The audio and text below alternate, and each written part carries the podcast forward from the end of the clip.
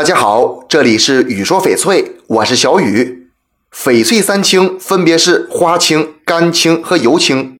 花青种属于中低档翡翠，透明度不高，水头也不充足，但是它颜色鲜艳，底色一般是绿色或无色，呈不规则的脉络状。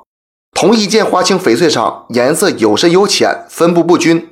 虽然产量比较大，但是品质不高，一般用来打造雕件。雕件颜色饱满，价格实惠，一般也就几千块。水色双全的花青翡翠十分罕见，价格也会很高。干青种翡翠的价格也不高，晶体颗粒较大，透光性很差，常伴有黑点、黑块，也是中低档翡翠。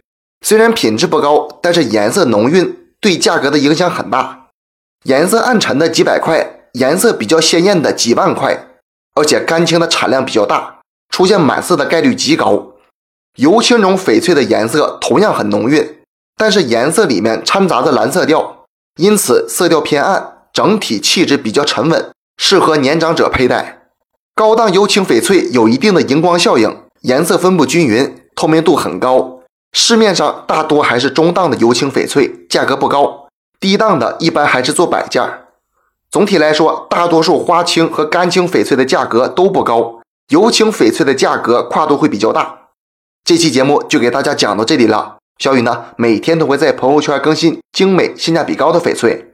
如果你想了解更多翡翠知识或者翡翠鉴定，我都可以帮到您。